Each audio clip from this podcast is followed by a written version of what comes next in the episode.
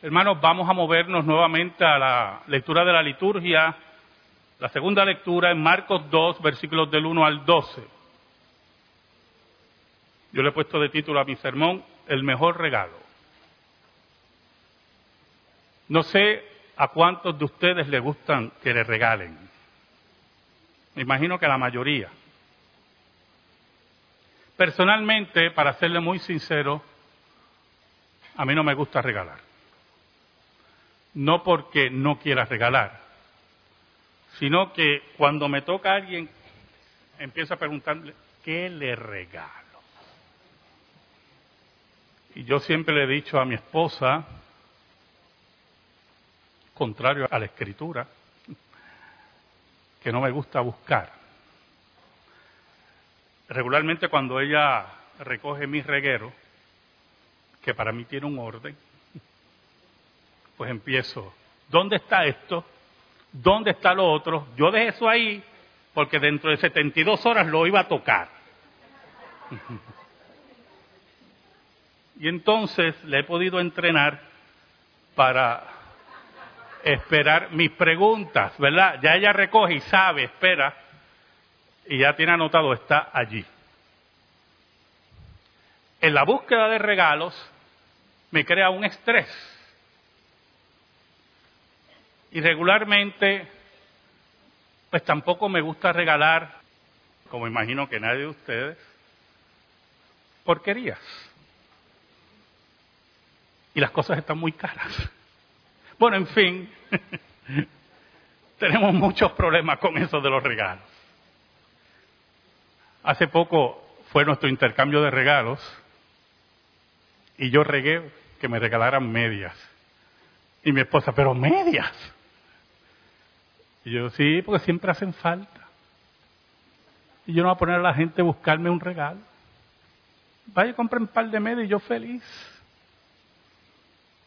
Y en casa, pues yo lamentablemente tengo un problema con eso de cazar las medias. Y cuando voy a buscar medias, falta una, una está lavada, la otra está sucia. Bueno, olvídese. Eso no es culpa de mi esposa, es culpa mía. Pero qué tremendo cuando recibimos un excelente regalo. Un regalo que sea útil, un regalo que llene los deseos de nuestro corazón. Un regalo que haga más fácil nuestra vida. Oramos. Señor bueno, tú eres tan bueno y nosotros tan malos. En esta hora, tú que eres infinitamente bueno, tú que en tu bondad que no entendemos, enviaste a tu Hijo uno contigo para derramar bondad y perdón para los tuyos. Para aquellos que aunque eran tuyos, no merecíamos nada de ti. Escóndenos bajo la sombra de la cruz y que tú seas proclamado. Permíteme, Señor, que tu palabra sea transmitida por este vaso de barro. Perdona mis pecados y ayúdanos en esta mañana. En el nombre de Jesús. Amén. Y amén. Jesús decidió volver a su casa, pero cuando usted lee el versículo 1 de Marcos 2, dice que estaba en Capernaum. Y para nosotros la casa de Jesús estaba en Nazaret. Y parece, todo indica aparentemente que Jesús se había establecido en la casa de Pedro. Y no dudamos que Pedro lo recibió con mucha alegría, con mucho gozo, porque tenía en medio de él al Salvador y aquel que él había reconocido ya por el poder del Espíritu de Dios, que Cristo era el Hijo del Dios viviente. Pero inmediatamente las personas oyeron que Jesús estaba allí, porque Jesús ya había establecido una fama, una fama que él mismo no podía borrar. Y mucha gente se juntó alrededor de la casa y la gente ya no cabía. Y dice la escritura en el versículo 2 que estaba ya predicando la palabra. Oiga, qué tremendo. El ministerio principal de Cristo era el magisterio, la enseñanza de la palabra, la correcta enseñanza de la palabra. Porque en medio del fariseísmo equivocado y de los escribas estaba la palabra viril de Cristo y la interpretación correcta del texto bíblico. Pero la fama de Jesús no solamente era de maestro, la fama de Jesús era también de sanador. Y había un hombre que tenía cuatro amigos que decidieron llevarlo ante Jesús. Es interesante porque la fe de esos hombres y la fe de ese hombre estaba firme en que Jesús podía hacer el milagro. La fe que muchas veces nos falta a nosotros la fe y la certeza que el maestro era lo que decía que era. Pero había varios problemas, hermanos. Ah, los problemas. Los problemas que nos hacen cavilar, los problemas que nos paralizan, los problemas que nos hacen retroceder. El hombre era paralítico, era cargado por sus amigos y la multitud llenaba la casa. Y hay un problema con esta multitud. Que usted descubre en el texto. El texto no lo dice directamente, pero usted lo descubre. Yo no sé si a usted le pasa cuando usted va a los bancos a hacer fila, ya yo no hago fila en los bancos, pero los que hacen fila en los bancos, sabe que si llega alguien con una condición, lo pasan al frente, ¿verdad que sí? Parte integral no solamente de la humanidad impregnada por la misericordia del cristianismo, del concepto del valor del ser humano, ese concepto que el ateísmo no nos puede vender. ¿Oye? Y número dos, porque la ley los obliga. Pero esta multitud era bastante egoísta. Llegaron con once hombres paralíticos y no podían acercarse a Jesús. Ninguno abrió el camino. Mira, viene un hombre paralítico. Abran, abran, que ahí está el maestro. No, nadie, nadie le hacía caso. Querían seguir bebiendo de la savia del maestro, no importando la necesidad que estuviera el de al lado. Por lo tanto, el escollo estaba casado, o se enfrentaba, mejor dicho, a la fe de estos hombres. Y cuando nosotros tenemos fe en Dios y creemos firmemente en Dios, no hay escollo para nuestra fe. Cuando creemos en lo que Dios dice en su palabra, no hay escollo para nuestra creencia. Los cuatro amigos pudieron haber dicho, mira, ah, no podemos entrar, lamentablemente esta gente no deja entrar a uno, hubieran tirado tres maldiciones, hubieran caminado, mira, otro día, lo más seguro ni te curaba. Así que olvídate de eso. No.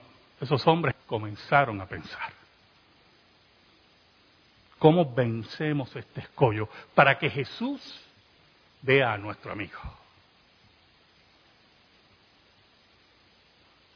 Por eso cuando yo reúno el liderato de esta iglesia para enfrentar problemas, siempre le digo algo, no quiero oír sus quejas, quiero oír soluciones. Porque sus quejas déjenlas en la casa y déjenme a mí quejarme en mi casa. Pero cuando venimos a reunirnos por el reino de Dios, necesitamos soluciones. Porque aquí no hay escollo, no hay barrera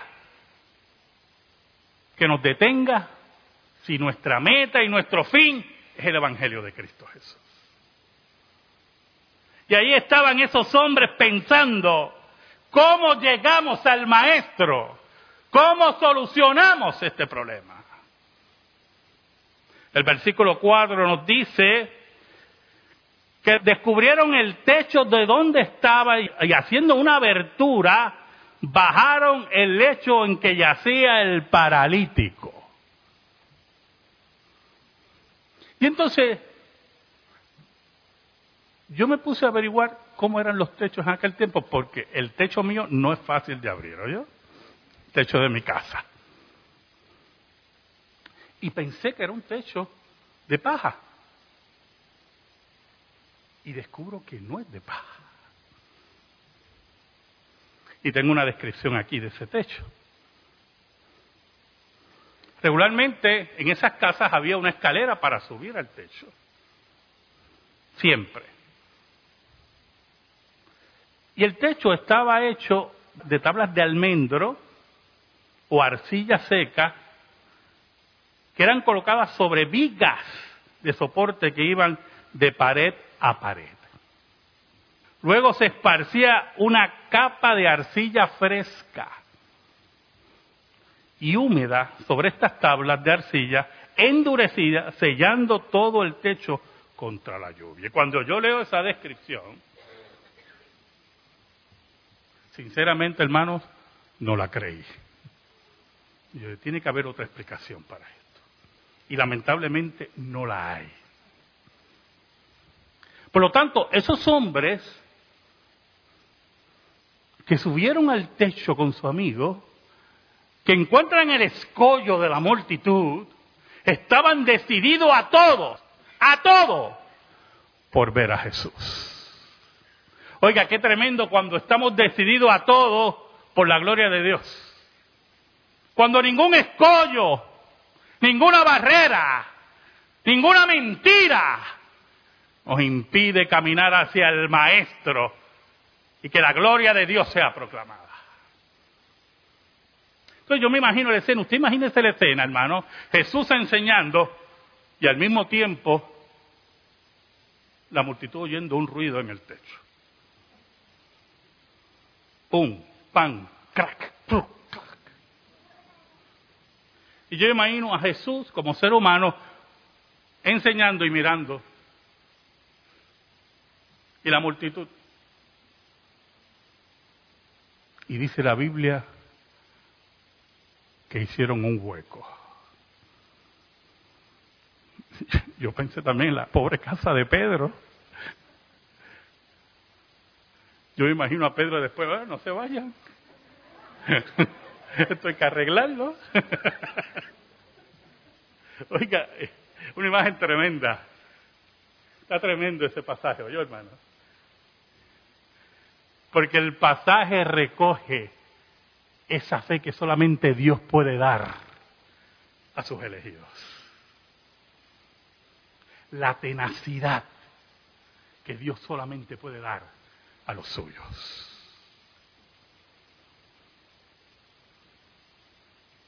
El versículo 5 nos dice que al ver Jesús la fe de ellos, dijo al paralítico, hijo, tus pecados te son perdonados. Mire cómo dice Marcos. Por cierto, Marcos es el evangelio que más detalles tienen de este relato. ¿Y usted sabe por qué? primero porque era la casa de Pedro, y Marcos era compañero de Pedro.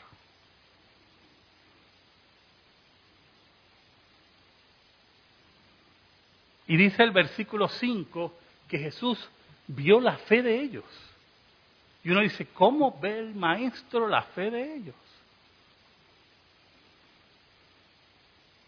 La tenacidad,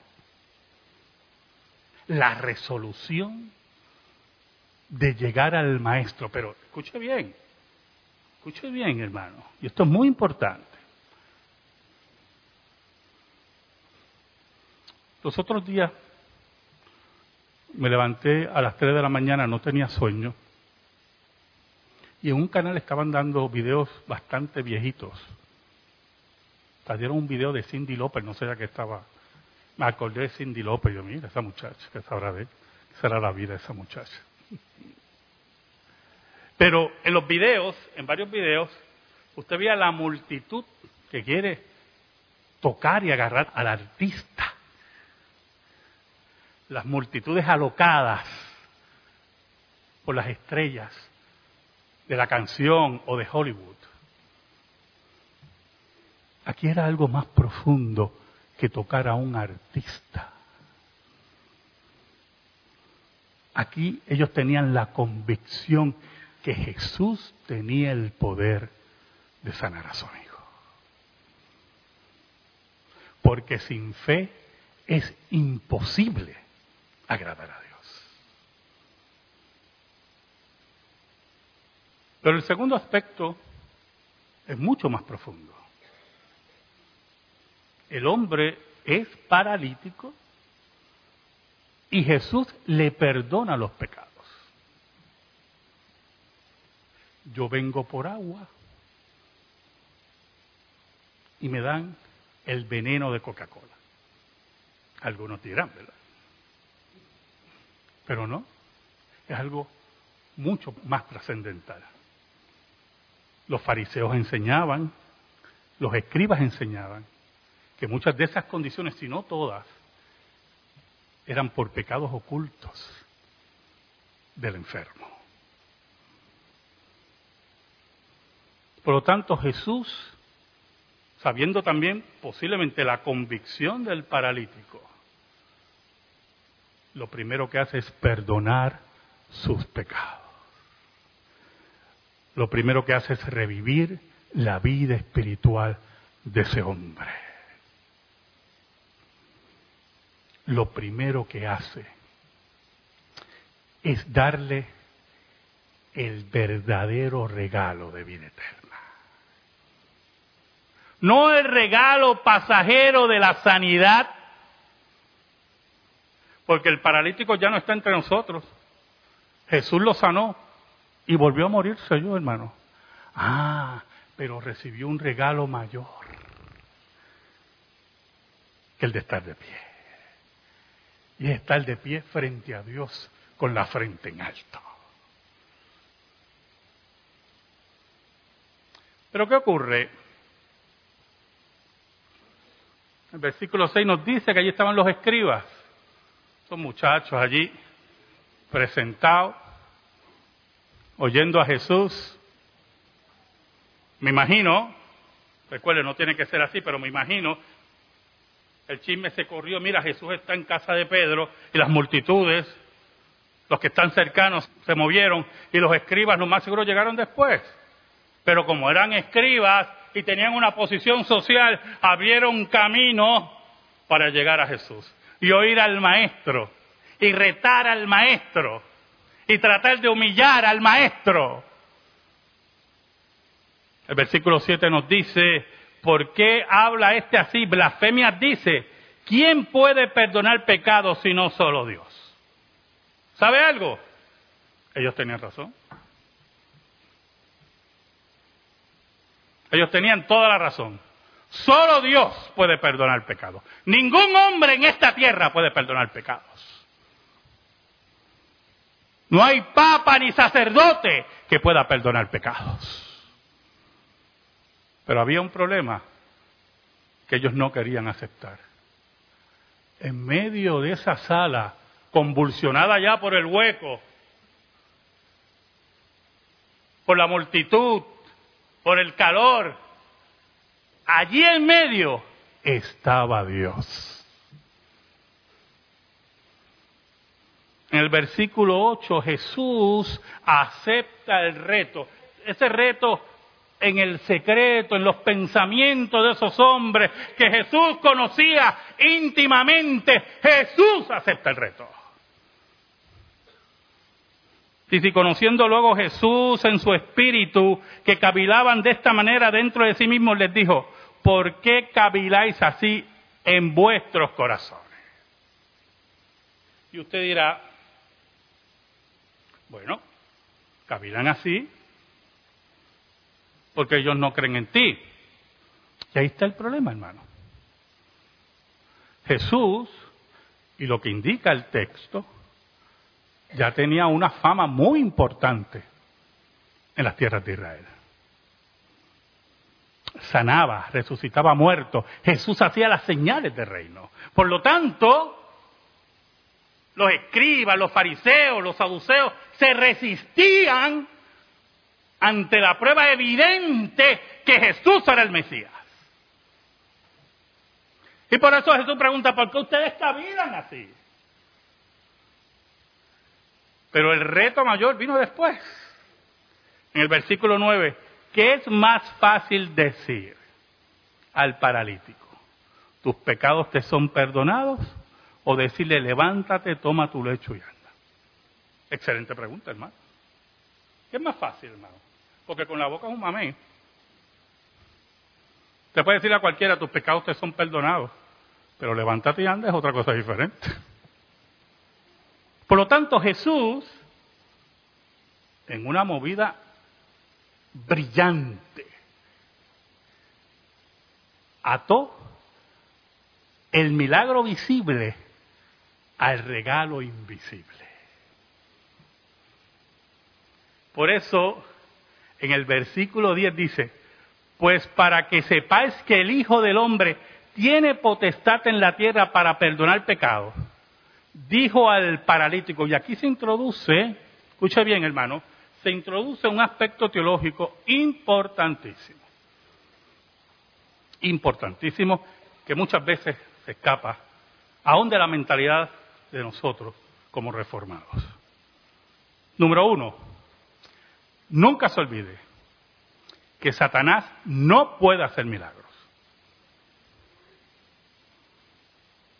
Los milagros de esta índole implica creación de órganos, de ADN, de células, de vida, de principios de la vida.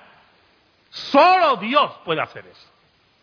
Satanás no puede crear vida, ni los principios de la vida. Por lo tanto, cuando Jesús une el milagro a la declaración, solamente Dios puede hacer eso. Pero aún más, y este es el segundo aspecto de este versículo, la orden, ¿oyó?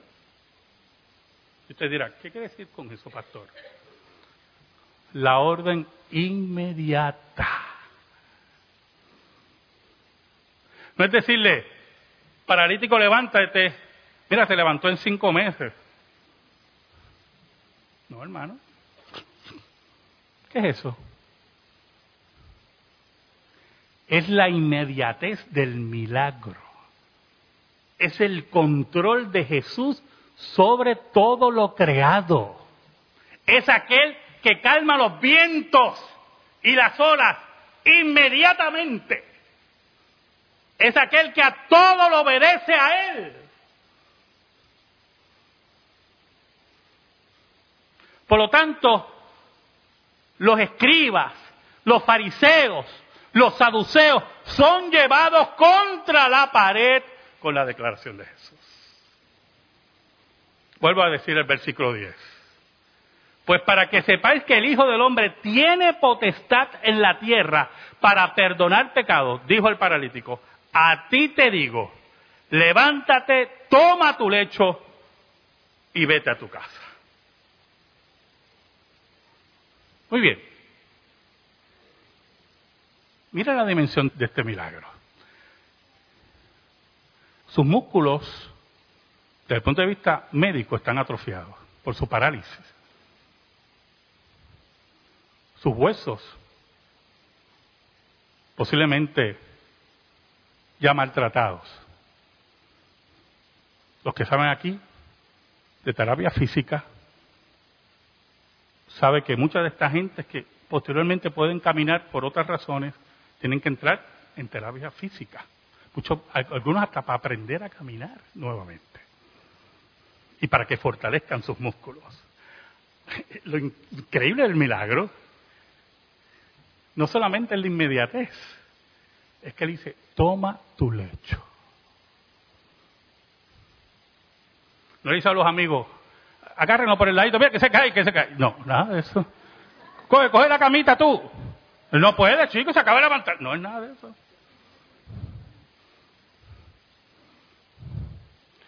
Toma tu lecho y anda. Qué increíble regalo, hermano. Qué increíble regalo. Aquel que estaba paralítico, aquel que estaba desahuciado, Dios lo acaba de visitar. versículo 12 nos dice, entonces él se levantó enseguida y tomando su lecho salió delante de todos. Yo me imagino, hermano, la multitud que no se quería abrir para que él entrara, ahora echó hacia los lados como el mal rojo. Algunos muertos de miedo y otros maravillados ante el gran milagro de Jesús y convencidos que Jesús le había dado el regalo más grande, que era el perdón de sus pecados. Entonces él se levantó enseguida y tomando su lecho salió delante de todos, de manera que todos se asombraron. Los escribas humillados, la multitud asombrada, el hombre curado no solamente de su condición física, sino también de su alma.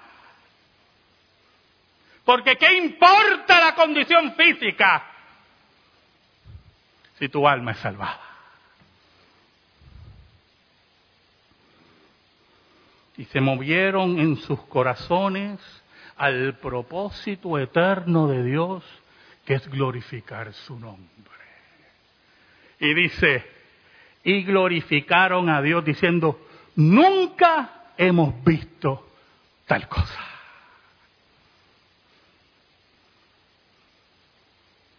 Ver el rostro de Dios está en el perdón de Dios. Ver el rostro de Jesús es la convicción en nuestro corazón que ha vencido la muerte y murió por nosotros. Si tenemos esa convicción, si tenemos esa fe que ningún escollo nos va a detener, hemos recibido el mejor regalo, el regalo de la vida eterna. Amén. Gracias te damos, Señor, por tu palabra eterna. Y te pedimos, Señor, en el nombre de Cristo, que esa palabra sea atesorada en nuestra vida y en nuestro corazón. En el nombre de Jesús. Amén. Y amén. Estamos en silencio, hermanos.